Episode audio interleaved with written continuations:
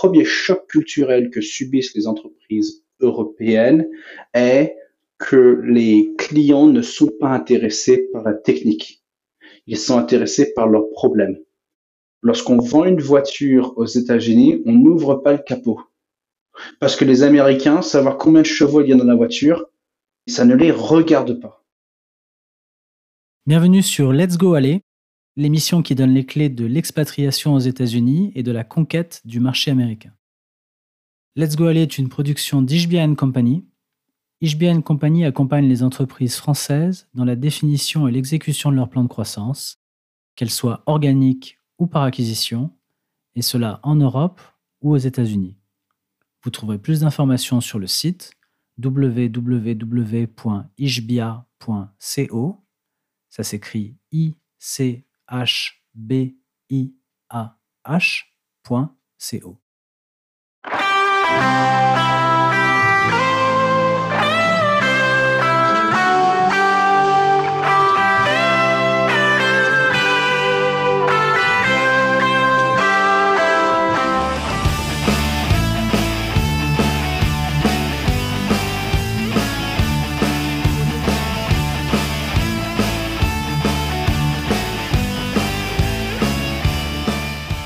Alors, mon invité aujourd'hui, c'est Mathieu Rocher. Mathieu, bonjour. Bonjour Romain. Mathieu, je suis ravi de t'avoir dans l'émission. Alors Mathieu, euh, pour ceux qui ne te connaissent pas, est-ce que tu peux euh, brièvement te présenter? Oui, je m'appelle Mathieu Rocher, je suis français, mais j'ai vécu la grande majorité de ma vie aux États-Unis et aujourd'hui je gère Nituno. Nituno est une agence marketing qui aide les entreprises technologiques souvent dans la technologie disruptive, à euh, ouvrir des marchés à l'étranger, souvent en grande majorité les États-Unis, ou à ouvrir des grands comptes. Et en fait, les, problématiques lorsqu'on cherche à avoir des très gros clients de taille européenne ou de taille américaine, ou ouvrir un marché à, un marché étranger sont assez similaires, puisque j'aide les entreprises qui vont souvent travailler des PME et des ETI à monter en gamme, en fait, à, à simplifier leur message et trouver des nouveaux prospects euh, un peu différents. D'accord. Donc, tu aides au business development euh, des boîtes françaises, euh, notamment pour aller aux États-Unis. Voilà, exactement. Je le résumerai de la manière suivante. Je suis commercial dans l'âme.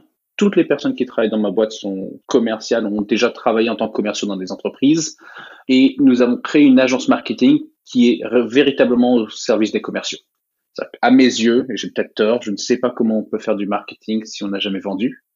Et pour moi, lorsque je parle d'agence marketing, c'est bien de rendre évident la proposition valeur d'une technologie, expliquer très simplement en quoi une nouvelle technologie génère de la valeur pour un client et générer des prospects.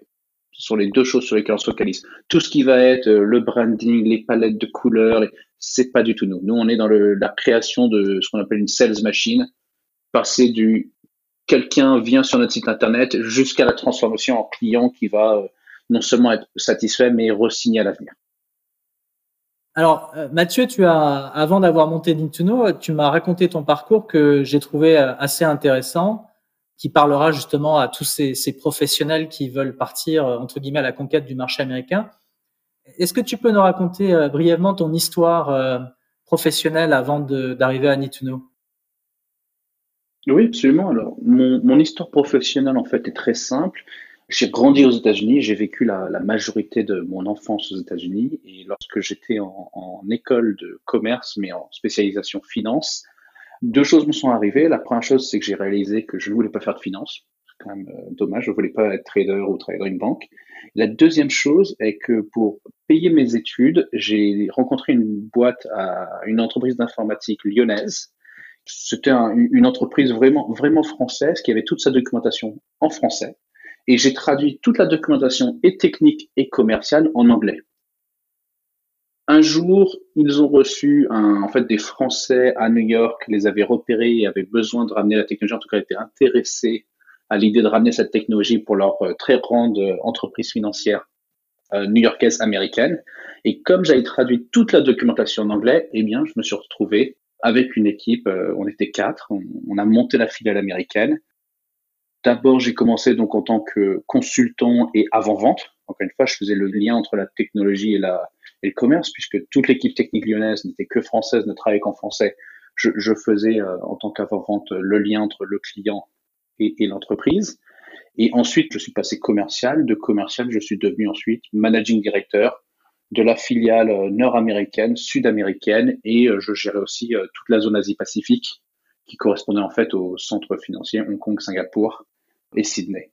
Et suite à cela, j'ai quitté l'entreprise, et en quittant l'entreprise, bah, j'ai décidé que plutôt de me relancer dans une startup, je voulais justement faire partager ce que j'avais appris lors de cette aventure américaine mais internationale. Et donc, j'ai créé Need to Know en tant qu'une agence marketing pour des entreprises techniques qui étaient au même stade auquel euh, j'étais lorsque j'ai rejoint EasyUp. Oh, super, le vrai, euh, le vrai rêve américain, la, success story à l'américaine. Hein. Génial. Donc, euh, ce que je, je, voudrais voir avec toi maintenant, c'est donc compte tenu de ton expérience d'avoir été dans une société française et l'aider à croître aux États-Unis, et puis de ton expérience maintenant actuelle chez Nituno, où, tes clients vont souvent avoir cette problématique.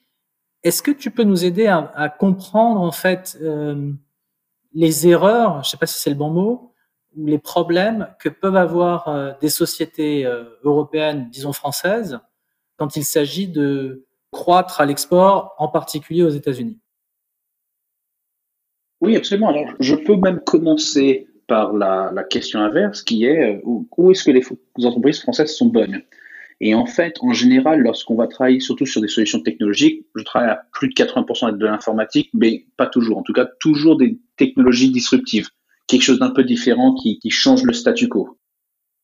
À chaque fois qu'on a une technologie, ce qu'on voit avec les entreprises françaises, c'est techniquement, elles sont très bonnes.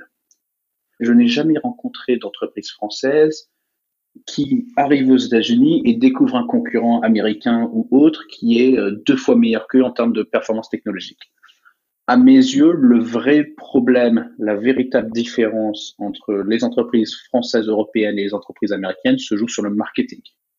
Euh, mon père, à une époque, a eu la chance de rencontrer Larry Ellison, qui était le PDG euh, fondateur de Oracle, et qui lui a dit, euh, dans un dîner avec plusieurs personnes, qui lui a dit, les étrangers pensent que l'on crée de la technologie dans la Silicon Valley, ils n'ont rien compris, on market et on package de la technologie dans la Silicon Valley.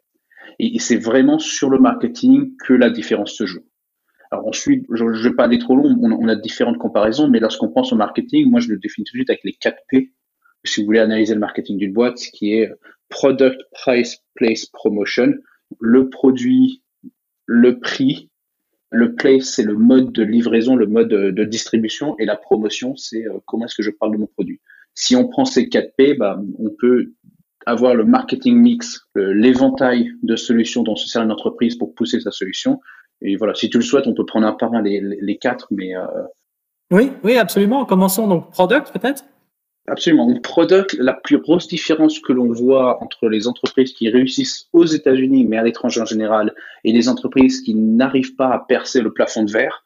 Ce que j'appelle le plafond de verre, c'est lorsqu'une entreprise française souvent travaille avec un grand groupe, c'est très facile de travailler avec la direction innovation on fait des essais, on signe des contrats, mais on plafonne toujours à environ entre 30 et 60 000 euros par an parce que la technologie est toujours intéressante, mais elle n'est jamais essentielle. Pour faire simple, la valeur n'est pas évidente. Et toutes les boîtes que j'ai rencontrées dans le B2B à Paris vont tous commencer par ces contrats avec la direction innovation de Société Générale, AXA ou je ne sais autres.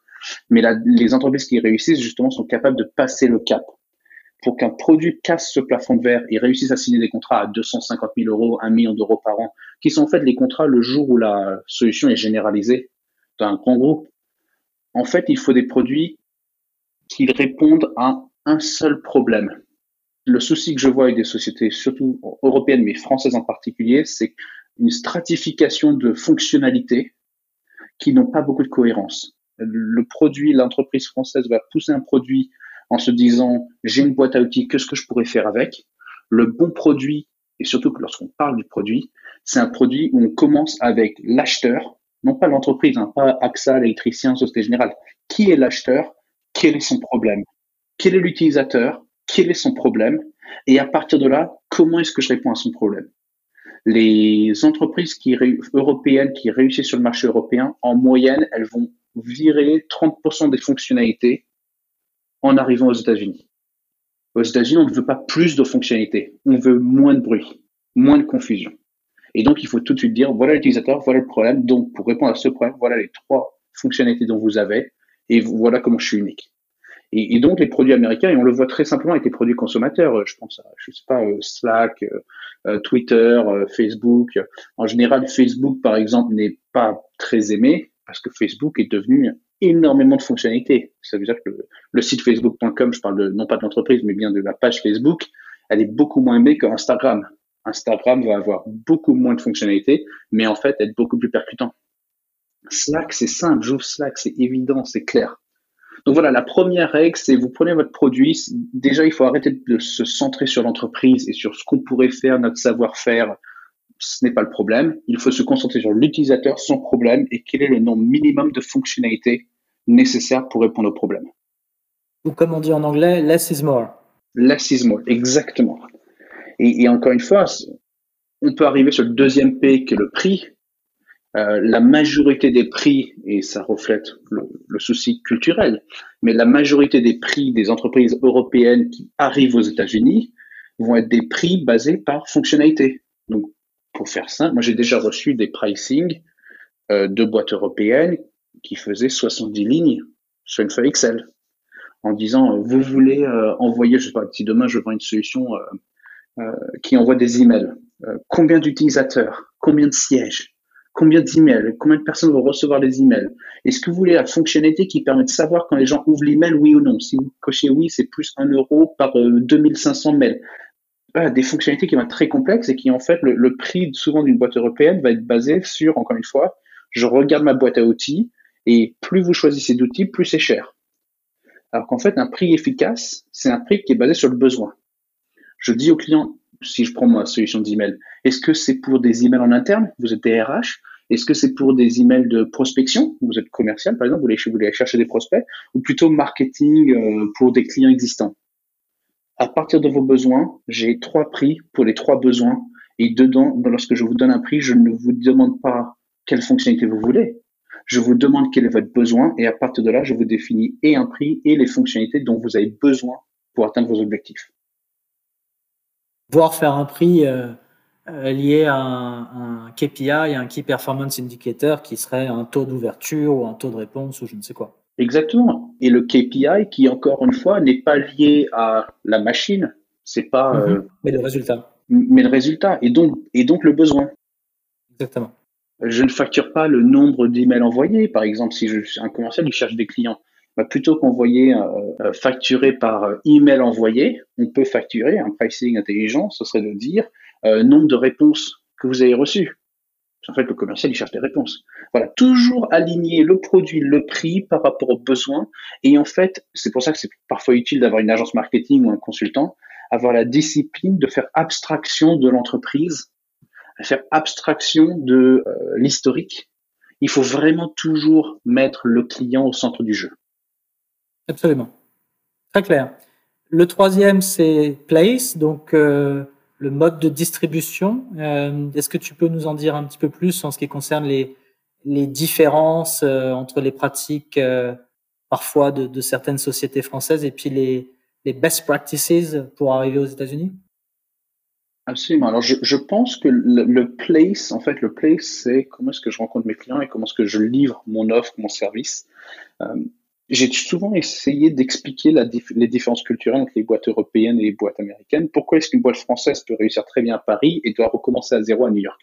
Déjà, ce qu'il faut savoir sur la notion de place, c'est la, situation, euh, euh, la manière dont on distribue l'offre. Ce qui rend la France unique au monde et l'Europe unique en général, c'est la densité à la centralisation. Donc l'Europe, vous pouvez aller en une heure d'avion dans n'importe quelle ville européenne. Et lorsqu'on est à Paris, on est, en France particulièrement, le pays est ultra centralisé. Ça veut dire qu'à Paris, en une heure de métro et de RER, e je peux aller voir n'importe quel siège social du CAC 40. Et là où c'est très impactant, c'est que une offre d'une entreprise française peut avoir un produit très technologique avec des milliers de fonctionnalités, un marketing qui est peu clair, qui est pas centralisé sur l'utilisateur. Pourquoi? Parce que nous sommes tous proches les uns des autres. Et cela permet, en fait, le, très bon commercial informatique français, il fait du réseau. Il est capable d'aller serrer la main, d'aller rencontrer toutes les personnes dans un domaine, dont je ne sais pas si demain je travaille dans un logiciel informatique pour l'aéronautique, le cluster aéronautique, il, est vraiment sur 100 km. Lorsque je cherche à travailler dans la finance, tous les banquiers, j'ai vendu des logiciels à des banques, en France, tous les banquiers se connaissent vous avez travaillé chez BNP, bah tiens, j'ai un, j'ai un ancien copain de classe qui lui est passé ses choses chez Société Générale. Et donc ces réseaux font que quelque part notre mauvais marketing en amont peut être compensé ensuite par le fait qu'on est dans le bon réseau, qu'on peut créer en personne la confiance. La caricature du français, c'est euh, je, je signe un très gros contrat autour d'une superbe table. Et voilà, on va un peu moins au resto, je pense, avec Covid. Enfin, j'en suis même sûr. Mais en tout cas, il y, y, a quand même ce côté relationnel qui est très important. Hélas. Ce qu'il faut comprendre lorsqu'on arrive aux États-Unis, c'est que la densité est quatre fois moins importante en moyenne qu'en Europe. Mais en réalité, même quand je prends la densité moyenne, ça ne veut pas dire grand-chose. En réalité, les Américains sont sur plusieurs zones horaires. Et, et, donc, cela change complètement la conception du monde pour un New-Yorkais. Par exemple, un New-Yorkais qui cherche une solution informatique, il a beau vous connaître savoir que vous êtes gentil, savoir que vous vendez une solution qui pourrait répondre à son client, il se dit tout de suite, oui, mais j'ai peut-être une solution bien meilleure et bien moins chère à Chicago, à Los Angeles, à San Francisco. Et donc, je dois ouvrir mes horizons. Comment est-ce qu'ils font ça? C'est qu'en fait, il y a plusieurs moyens, mais déjà, les Américains font beaucoup plus de recherches en amont. Soit ils paient un consultant, soit ils vont aller chercher pour euh, euh, faire l'état des lieux du marché, ils vont aller chercher euh, Gartner, Forrester, en fait des entreprises, lorsqu'ils n'ont pas eux-mêmes le temps ou les moyens d'avoir une entreprise qui fait de la veille technologique en interne, ils ont des très grands cabinets consulting qui vont payer des centaines de milliers de dollars, si ce n'est des millions de dollars par an, pour faire, la veille en leur nom. Ils vont beaucoup plus au salon je pense à ça parce que c'est très important le, les salons aux États-Unis. Vous avez à Vivatech en France, il y a les grandes entreprises, les hommes politiques et les stagiaires, pour faire simple. On ne va pas faire notre marché à Vivatech, on va faire du tourisme à Vivatech. Je veux savoir à peu près ce qui se passe pour avoir une idée de l'humeur, l'humeur de la technologie. Euh, c'est le grand salon d'informatique à Paris. Aux États-Unis, lorsque vous travaillez dans la business intelligence, il y a chaque année le BI Summit de Gartner qui se déroule à Dallas. Vous avez tous les patrons de la BI, de toutes les grandes entreprises au monde qui se retrouvent dans ce salon avec un budget. Ils sont là pour négocier des contrats, pour discuter. Et donc, en fait, l'importance du salon, comme toutes les industries sont réparties géographiquement, et ben pour tous prendre l'avion pour venir soit à Dallas, soit à Chicago, mais surtout Los euh, Las Vegas. Las Vegas a toute une industrie du salon. Les, salons rapportent plus d'argent à Las Vegas que les casinos. Euh, c'est justement parce que ça permet sur une semaine d'avoir des espèces de coupe du monde de l'industrie pendant lesquelles on fait de la vraie négociation. La deuxième chose qui est importante sur la place, donc déjà, on, se retrouve, on discute beaucoup moins ensemble, mais lorsqu'on discute ensemble, les discussions sont beaucoup plus intenses.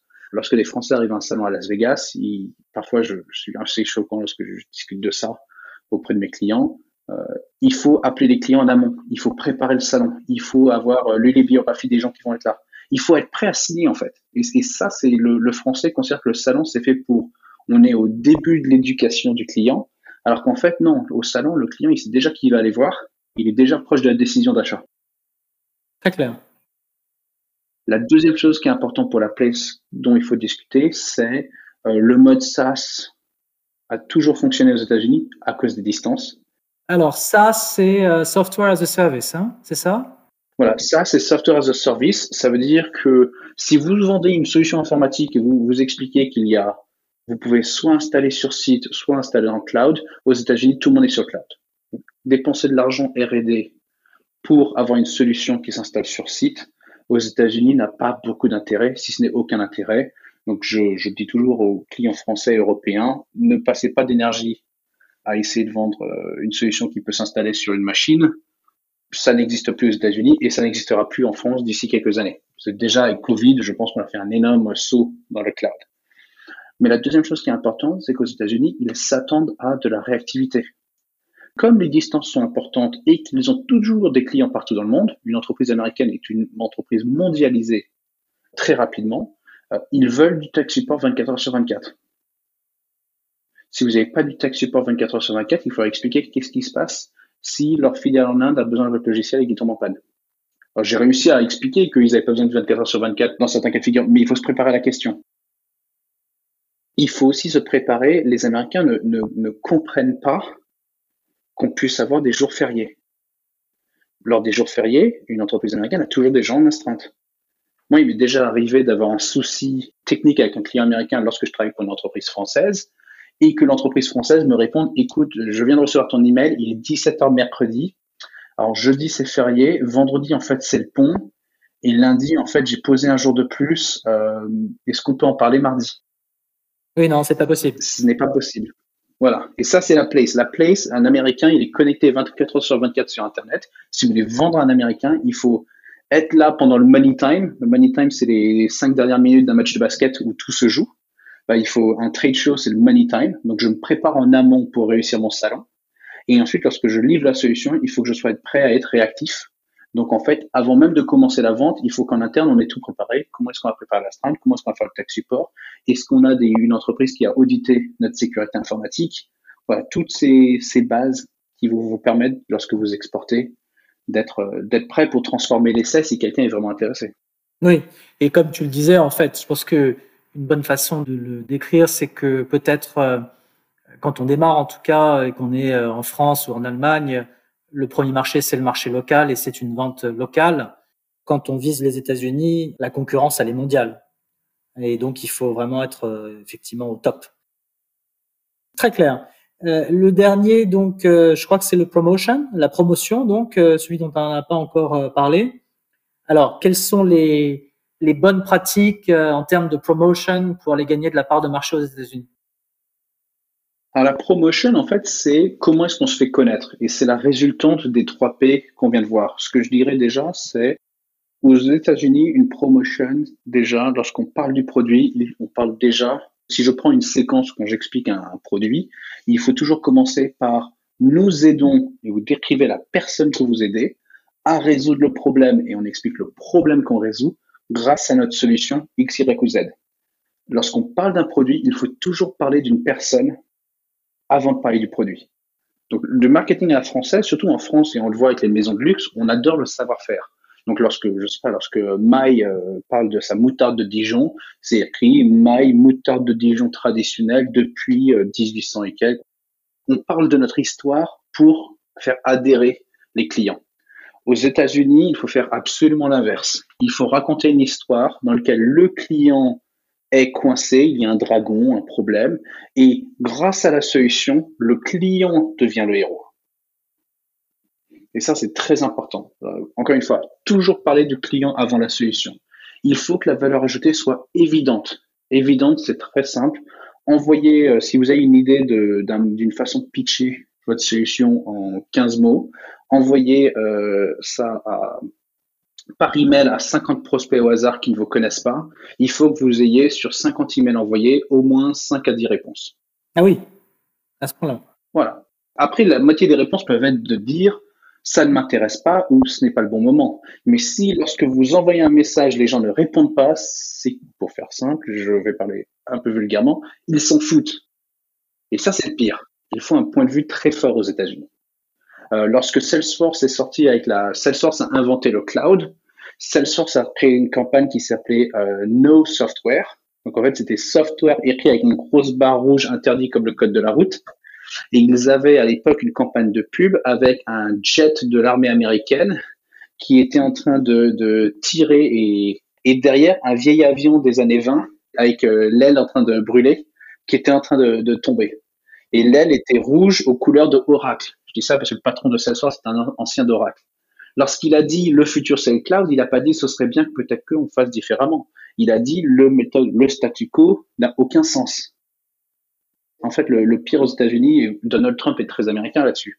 Un point de vue très fort ira toujours plus loin, même si vous n'avez pas tout à fait raison, qu'un point de vue qui, n'a pas d'intérêt. Oui, euh, il faut effectivement euh, se, faire connaître et, occuper le territoire. Et, et, juste par curiosité de ce point de vue-là, alors peut-être que j'anticipe sur les, la partie d'après, je veux pas trop anticiper, donc euh, dis-moi si c'est si prématuré, mais est-ce qu'on peut avoir une euh, logique de campagne marketing et de messaging hein, qui diffère justement euh, entre la France et les États-Unis? Donc prenons ton exemple de Salesforce qui est donc à ce marketing agressif. Est-ce qu'on peut se dire, voilà, je vais être très agressif dans mon, dans mon pitch aux US, euh, un message en 10 lignes un peu provoque, et rester dans le plus traditionnel en France euh, parce que l'appétit du marché est différent Alors, ce que je dirais, je ne dirais pas ça de la même manière. Je dirais que en France, on peut avoir un marketing pas terrible et quand même s'en sortir parce qu'un fondateur a un charisme et que comme il connaît tout le réseau et tout le monde se connaît, autour d'une bonne table, on donne une carte de visite, tiens, et que je t'introduis un tel. En fait, un bon commercial qui n'a pas de bon marketing en France peut s'en sortir. Aux États-Unis, encore une fois, comme les distances de vente sont trop, sont trop larges et que lorsque je rencontre le commercial, je suis déjà à 80% de ma décision, c'est trop tard. Le commercial, le bon commercial charismatique ne peut pas rattraper une vente qui est déjà perdue. En revanche, lorsqu'on a un bon marketing aux États-Unis, ce même marketing marche bien mieux en France qu'il ne marche même aux États-Unis. Pendant très longtemps, la plus forte pénétration au monde d'iPhone par habitant, c'était Paris. Ça veut dire que lorsque Google arrive et fait des pubs en France, ils traduisent les pubs américaines. Et c'est pour ça que les très grandes entreprises françaises, elles ont toutes un point en commun, mais comme les très grandes entreprises européennes, allemandes, néerlandaises, anglaises, ce qu'on veut, lorsqu'on va à l'étranger, en fait, c'est beaucoup plus dur, mais l'entreprise va vraiment gagner en compétences qui vont bénéficier aussi du marché local. Mais ce que je dirais, pour faire simple, lorsqu'on a un cycle de vente, c'est comme les CRM. Le CRM, il y a cinq étapes ou dix étapes, dépendant des entreprises, pour arriver jusqu'à la vente. En fait, ces, étapes, ça s'appelle l'entonnoir de vente. En anglais, le sales funnel. Et le sales funnel, je commence avec le sales funnel le plus simple, c'est AIDA, l'acronyme Awareness, Interest, Decision, Action. Première étape, awareness. Il faut que je sois, comme Jean-Claude Van Damme, aware. Il faut que je sois au courant que j'ai un problème. La deuxième étape, c'est j'ai un intérêt, donc je sais que j'ai un problème, mais non seulement c'est un problème qui est je vais devoir trouver une solution. Ça devient plus urgent, il faut que j'y aille. La décision, c'est lorsque je décide avec qui je travaille pour résoudre ma solution, et l'action, c'est lorsque je paye et je signe mon contrat. Le premier défaut des entreprises européennes, c'est de ne pas mettre assez d'argent dans le marketing, qui en fait va correspondre à ce qu'on appelle le, top of funnel. Le top of funnel, donc cette awareness. Hmm. Et l'awareness, c'est plus euh, savoir que la boîte existe, non? Plus que je connais mon problème, oui. Moi, je dirais savoir que le problème existe. C'est-à-dire que lorsqu'on dit à un comptable, euh, euh, il faut que vous ayez un logiciel de comptabilité qui tourne plus vite, la première réponse qu'il vous répondra, c'est oui, enfin, moi, j'ai un logiciel de comptable, il marche, je vois pas de quoi vous parlez. Alors que si on explique, je sais pas, je prends euh, QuickBooks par exemple, oui, mais grâce à notre logiciel dans le cloud, en fait, et c'est ça la vision de QuickBooks aux États-Unis, ils ont un peu de mal en France pour des, pour, des raisons internes et des raisons techniques, mais euh, grâce à nous, votre client sera autonome sur 90% des opérations et vous n'avez plus qu'à le superviser, donc vous pouvez signer 10 fois plus de clients. Ah là, j'ai compris, j'ai compris en quoi avoir quelque chose, un logiciel comptable qui est euh, euh, décentralisé sur le cloud et je comprends l'utilité. Euh, donc l'awareness, c'est vraiment, c'est vraiment en amont. Je, je prends Google par exemple. Avant de se demander combien coûte une pub sur Google, il faut, il faut que le commerçant se dise, je dois être présent sur Internet. C'est ça l'awareness. Mmh, mmh. Ou je dirais qu'il y a peut-être les deux. Il y a effectivement cette partie d'évangélisation, parce que quand tu expliques au comptable euh, que euh, peut-être il peut aller plus vite, être plus productif, tu, tu évangélises le marché, mais après, il faut aussi le rendre aware de ta solution. Mais je pense que c'est c'est la même idée. Il y, a, il, y a, il y, a, une double éducation sur le problème et sur le fait que pour résoudre ce problème, il y a euh, société ABC euh, qui fait ça. Exactement. Alors là, moi, dès que tu rentres dans la société, c'est pour moi déjà il faut le problème, et dès que tu rentres sur quelle est la solution, parce qu'en fait c'est ça l'entreprise pour pour l'acheteur, l'entreprise c'est une solution en fait. Euh, dès qu'on rentre là-dedans, pour moi c'est là où on arrive dans l'intérêt, qui va être l'étape d'après. D'accord. Très clair. Ce que je dirais, c'est que, pour faire simple, le bon marketing dans le B2B, qui est là où je travaille, des entreprises technologiques qui font du B2B, qui sont à l'étranger, en fait, il faut, euh, le client va s'éduquer sur Internet, découvrir qu'il a un problème. Le problème peut être juste, tiens, je vois que tout le monde fait du cloud, moi je fais pas de cloud, comment ça se fait? Euh, Ensuite, va aller chercher un shortlist de personnes avec qui il peut discuter pour son appel d'offres savoir qu'est-ce qu'il me faut, avec qui est-ce que je peux travailler et quelles sont les contraintes, une estimation de budget, ce, genre de choses. La décision, c'est quand vraiment j'ai géré l'appel d'offres, je discute avec les acteurs, on, définit un budget et ensuite on se lance, l'action. Ce qui est intéressant, c'est que qu'en fait, 80% du cycle de vente, il se fait sur les deux premières étapes. L'entreprise qui tient, qui éduque et qui évangélise le marché, en fait, va statistiquement gagner plus de 80% du temps l'appel d'offres. Si je définis vos besoins et que les besoins correspondent comme par hasard aux fonctionnalités dans lesquelles je suis bien au-dessus de la concurrence, j'ai gagné. Et c'est là où l'entreprise française va faire ça manuellement par du réseau, par des discussions à la main en France. Ça ne peut pas marcher aux États-Unis. Le seul moyen de réussir aux États-Unis, c'est de faire du contenu. Du contenu, c'est du blog, c'est des, des white papers, c'est des e-books, c'est tous ces documents qu'on télécharge. Si vous voulez voir du contenu en action, HubSpot, par exemple, qui a inventé un peu le inbound marketing, vous tapez n'importe quelle question sur euh, comment vendre un logiciel SaaS, comment ouvrir une agence marketing. Comment faire des campagnes d'email, oui, tout à fait. HubSpot arrive, allez, 80% du temps, 90% du temps, numéro 1, numéro 2 ou numéro 3 sur Google. Et derrière, lorsque je clique sur l'article, les articles sont parfaitement écrits, c'est limpide.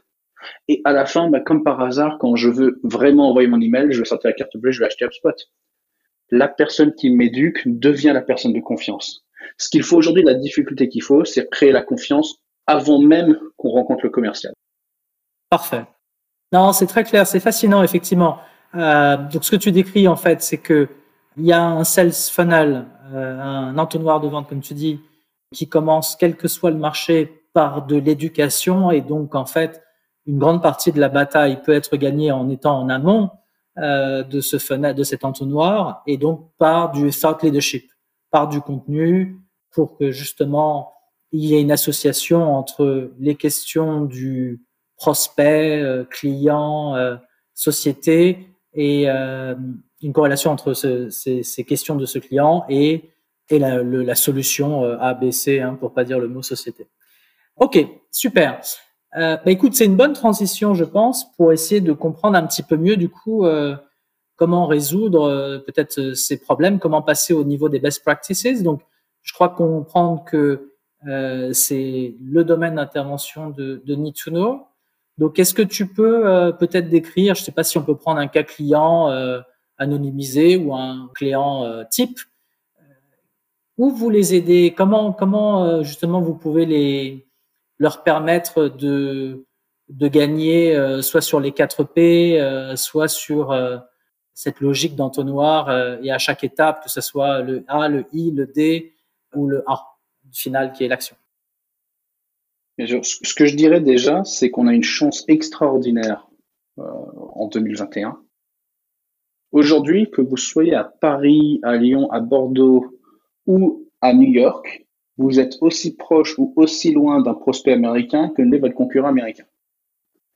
Et donc, en fait, je trouve que c'est la période, malgré le fait que les frontières ouvrent et se ferment et que voilà, on a, on a des difficultés euh, à cause du Covid qui devraient se réduire au fur et à mesure de l'année 2021. Mais euh, en fait, c'est à mes yeux la période la plus propice pour commencer, euh, pour s'ouvrir à l'étranger sans quitter, sans quitter l'Europe.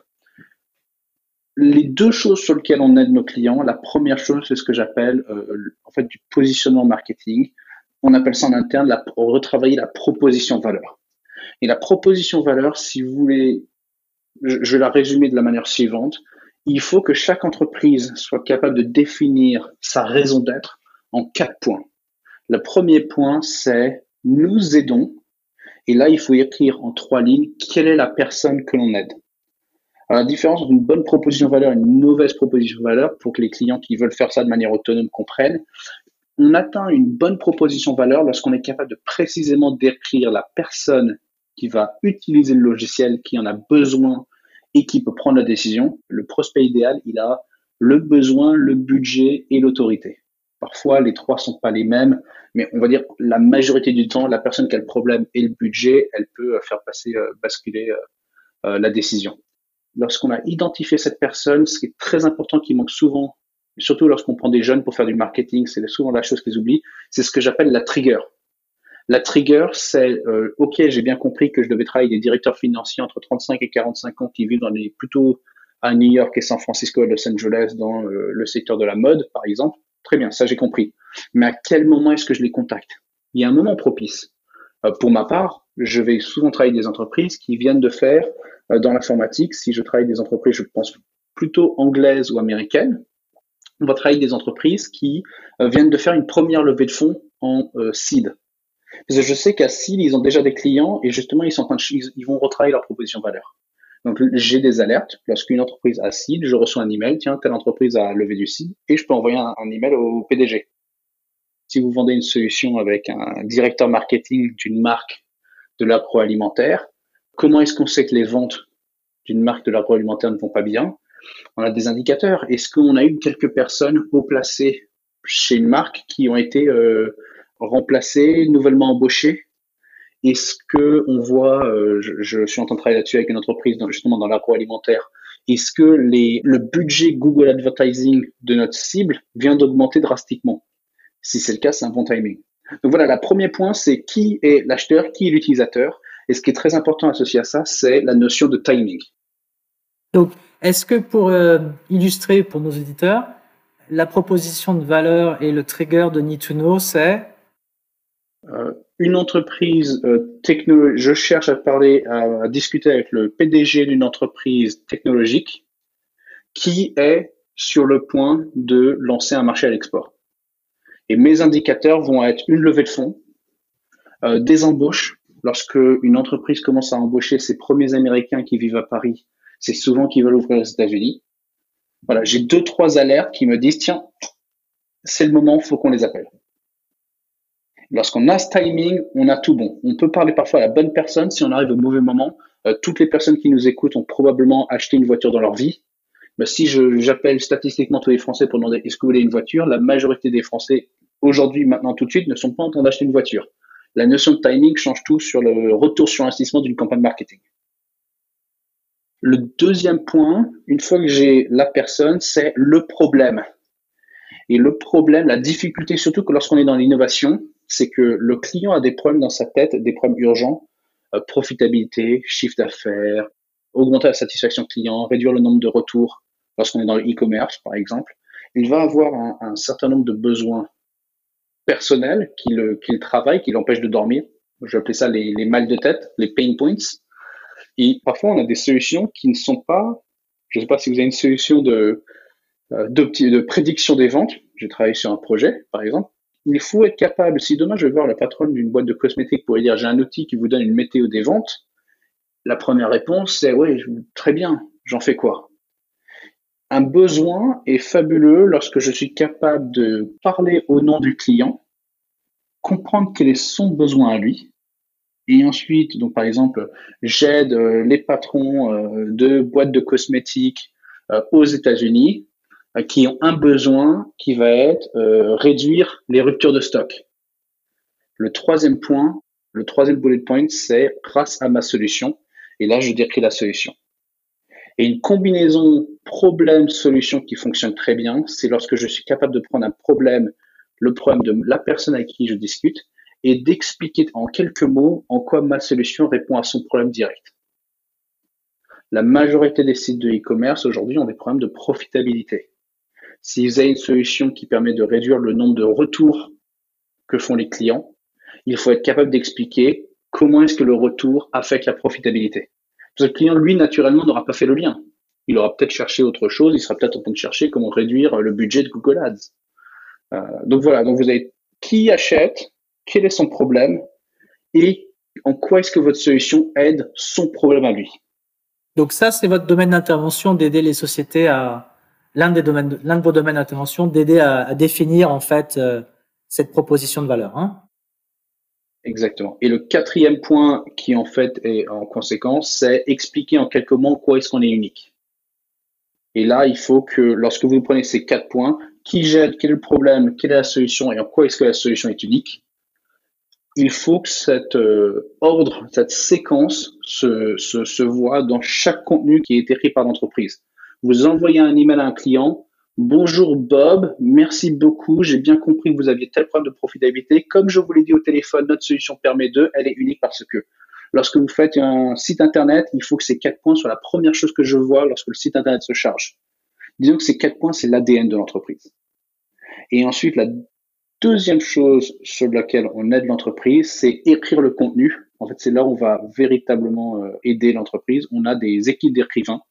De gens qui ont fait du journalisme ou qui ont travaillé dans la politique, qui vont prendre les quatre points dont on a parlé, la proposition valeur, valeur de l'entreprise, et la mettre en musique. Écrire des e-books, des white papers, des euh, modèles d'email pour les commerciaux, tout faire pour éduquer le client et transformer le client, préparer le client à discuter avec le commercial. D'accord. Euh, juste par curiosité, comment tu, toi et, tes équipes, aider à, définir cette proposition de valeur? Et, je vais être précis. Prendre ce que fait la société et peut-être euh, écrémer euh, ce qui est euh, auto-centré et le, le tourner vers une vision client, je comprends.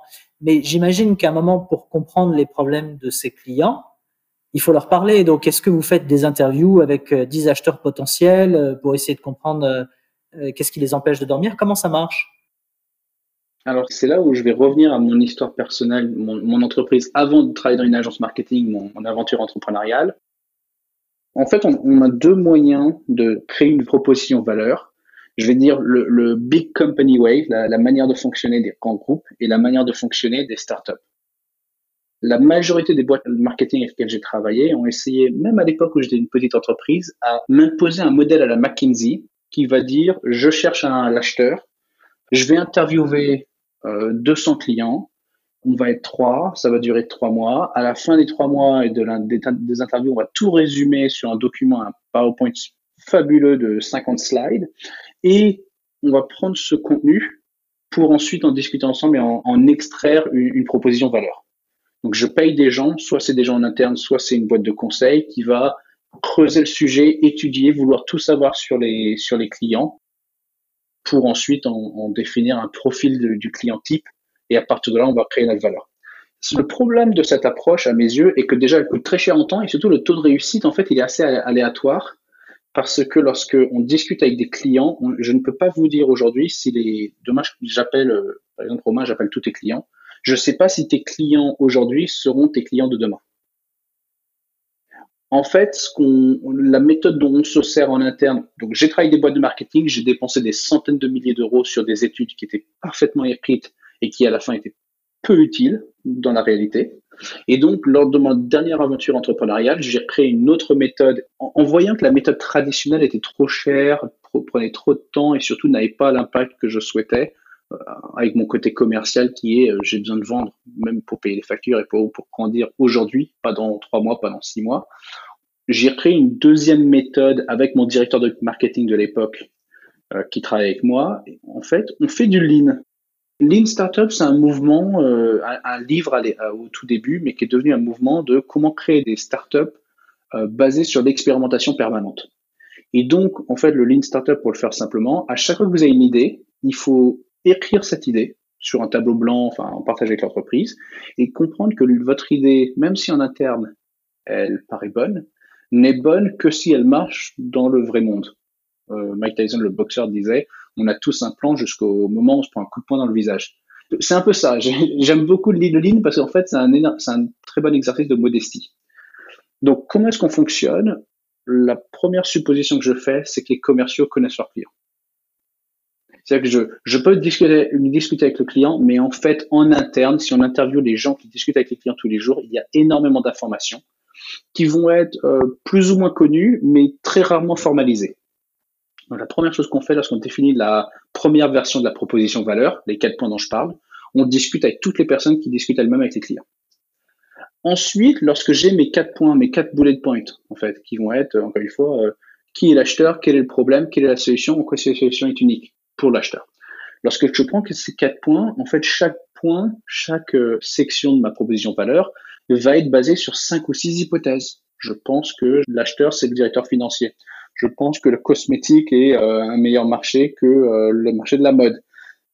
En, fait, on, peut lister une liste d'hypothèses sur lesquelles sont basées, est basée la proposition valeur. Et pour chaque hypothèse, je vais définir une expérimentation. En fait, je définis des tests pour euh, valider la proposition valeur le plus simplement, le plus efficacement et le plus vite possible. Donc, je vais donner un exemple. Je pense que les gens dans la cosmétique, euh, les directeurs marketing de la cosmétique cherchent à euh, réduire les coûts d'acquisition client. Comment est-ce que je teste? Bah, Je vais créer une pub. cliquez ici pour j'ai déjà fait ça. Vous faites sur LinkedIn une pub euh, rapport 2021 comment réduire le coût d'acquisition client dans la cosmétique. On fait juste la pub avec un lien qui envoie vers une page, mais même une page dont le, même un lien cassé, c'est pas très grave. Et on pousse cette pub devant uniquement des directeurs marketing de cosmétiques. Et on se dit, bah moi, je voudrais, si ma proposition valeur est bonne, je pense que lorsque je montre cette pub, 10% des gens, des directeurs marketing de cosmétiques qui voient la pub vont être curieux et vont vouloir euh, cliquer pour voir le lien. Bah, ça, c'est une super expérimentation. Lorsqu'on a, on a souvent une ou deux idées qui se concurrencent. Je peux aller soit voir le directeur marketing, soit voir le directeur financier, par exemple. Une chose que j'adore faire, j'envoie des campagnes marketing email aux deux personnes que je cible avec le même sujet. Et le sujet va être tout de suite, euh, je parle exactement du problème que je résous. Et ben on compare les taux d'ouverture pour voir quelle est la personne qui a plus intérêt à discuter avec nous du problème et donc de la solution. Très clair. Non, euh, on fait la même chose euh, dans notre petit business, c'est les fameuses campagnes de test AB où on, garde deux choses totalement identiques, mais on change une variable, que ce soit euh, le message, que ce soit le, la fonction du destinataire, que ce soit le prix, pour essayer de voir effectivement euh, par approche itérative euh, qu'est-ce qui fonctionne le mieux. C'est effectivement très malin et très très efficace. Alors toujours dans cette logique d'itération, en préparant ce podcast, on a eu une discussion et j'aimerais bien que tu la partages avec nos auditeurs. Si je suis une, une donc une entreprise quelle qu'elle soit, innovante ou pas, et que je cherche à définir mon prix euh, idéal. Tu as une approche que tu recommandes et euh, je pense qu'elle est intéressante à partager. Oui, absolument. Je, dirais que, en, fait, on va revenir au début de notre conversation. Le problème d'une boîte euh, européenne qui va avoir du mal, en fait, le, premier choc culturel lorsqu'on arrive aux États-Unis, mais aussi en Asie, en fait, dans, on va dire dans le monde, dans le monde, lorsqu'on se mondialise le premier choc culturel que subissent les entreprises européennes est que les clients ne sont pas intéressés par la technique. Ils sont intéressés par leurs problèmes. Euh, il y a un exemple que j'aime beaucoup donner pour expliquer à un Français la différence entre les États-Unis et, la France en particulier. Euh, Lorsqu'on vend une voiture aux États-Unis, on n'ouvre pas le capot. Parce que les Américains, savoir combien de chevaux il y a dans la voiture, ça ne les regarde pas. En revanche, on va aller, ils veulent voir le salon, ils veulent voir être sûr que rentrer dans le véhicule c'est facile, que les boutons sont magnifiques, que l'interface utilisateur est parfaite, et à la conduite que les ressentis soient bons. Savoir que euh, l'accélération est bonne parce qu'il y a eu un turbo ou parce que non, c'est il y a une combinaison avec un moteur électrique, c'est pas, ça ne les regarde pas. Et en fait, la proposition valeur, quand je prends mes quatre points, c'est exactement la même chose lorsque l'on parle, même oralement, lorsqu'un patron doit parler ou un commercial parle à son client de son entreprise, il faut toujours commencer par j'aide X à régler le problème Y. C'est l'obsession. Et en fait, ça se retrouve aussi dans le pricing. la différence à mes yeux entre un bon pricing et un mauvais pricing, c'est que le bon pricing commence par le client. Donc, lorsque je regarde Salesforce, ils vont pas demander souhaitez-vous une fonctionnalité X, Y ou Z? Ils vont déjà commencer par est-ce que vous êtes une TPE, une PME ou une grande entreprise qui a besoin de euh, fonctionnalités de sécurité, par exemple? Je choisis qui je suis. Salesforce va définir ensuite la suite de fonctionnalités dont j'ai besoin pour répondre à mon besoin. On a discuté en début de conversation avec les 4P. Ça, c'est la première chose du pricing qui est très, très importante je définis un pricing par typologie d'acheteur, un pricing par besoin et non pas un pricing par liste de fonctionnalités ou par volume. C'est à l'entreprise de dire au client de quoi il a besoin, pas l'inverse. Et ensuite, la deuxième question qui va en découler, c'est euh, lorsqu'on a un pricing par fonctionnalité, je ne sais pas si demain vous avez 12 modules, vous vendez un logiciel de recrutement et il y a 12 modules. En fait, lorsque j'ai un pricing par fonctionnalité, souvent, j'associe le prix de vente avec le prix de, pour faire simple, le prix de complexité, le prix de, de comment on appelle ça, le, le coût de revient. Le coût de revient, voilà. C'est, je sais combien m'a coûté le développement de cette fonctionnalité, je sais à quel point c'est dur de le faire, donc je mets un un coefficient multiplicateur et ça fait mon prix de vente. Lorsque j'ai un prix par acheteur, ça devient beaucoup plus compliqué de le faire. Et donc, à mes yeux, la meilleure manière de trouver le bon prix pour chacune de mes tranches, en fait, qui vont correspondre à des acheteurs différents, à des besoins différents, c'est de commencer avec le prix que vous avez en tête, qui est, quoi qu'il arrive, un prix trop bas, parce qu'on a toujours peur au début, on a toujours peur d'être trop cher, on a besoin de prendre nos premiers clients. Et à chaque fois que vous allez vous signer un client, les prochains prospects que vous allez voir, vous augmentez les prix de 20%. Et comme ça, tous les mois, tous les trimestres, tous vos prix vont augmenter de 20, 40, dépendant combien de clients vous avez signé. À chaque fois que vous signez un client, vous augmentez vos prix de 20%. Il faut arriver là, c'est A16Z Andreessen Horowitz, qui est un des plus gros VC au monde. Andreessen a inventé euh, Netscape lorsqu'il était jeune. Il est devenu ensuite investisseur. Et ce qu'il recommande à tous leurs clients, toutes les entreprises qui lèvent de l'argent chez eux, donc parmi les plus innovantes au monde, c'est d'augmenter le prix de 20% à chaque fois que vous signez un client, jusqu'au jour où vous atteignez le stade où 80% des clients achètent et 20% des clients disent c'est trop cher. J'aurais vraiment aimé acheter, c'est vraiment ce qu'il me faut, mais c'est vraiment trop cher. Si 20% de vos clients vous disent ça, vous savez que vous avez atteint le sommet de la profitabilité. Super. Le, lean euh, startup euh, et l'expérimentation appliquée à mon pricing. Exactement. Super. Écoute Mathieu, c'était passionnant. Euh, je suis sûr que à l'écoute de ce podcast, il y aura pas mal de sociétés qui seront intéressées à échanger avec toi. Et donc, de ce point de vue-là, quelle est la meilleure façon de te joindre? Ton site, c'est nituno.com voilà, nituno.com, euh, Matt Rocher, M-A-T-T, et Rocher, R-A-U-S-C-H-E-R, e sur LinkedIn, si vous souhaitez m'envoyer un message, ou par email, matt, M-A-T-T, nituno.com. Super. Merci Mathieu. Merci à toi, très bonne journée, Romain. À bientôt, au revoir. Merci d'avoir suivi Let's Go Aller, l'émission qui donne les clés de l'expatriation aux États-Unis et de la conquête du marché américain. Let's Go Aller est une production d'Ishbia Company. Ishbia Company accompagne les entreprises françaises dans la définition et l'exécution de leur plan de croissance, qu'elles soient organiques ou par acquisition, et cela en Europe ou aux États-Unis. Vous trouverez plus d'informations sur le site www.ishbia.co. Ça s'écrit I-C-H-B-I-A-H.co.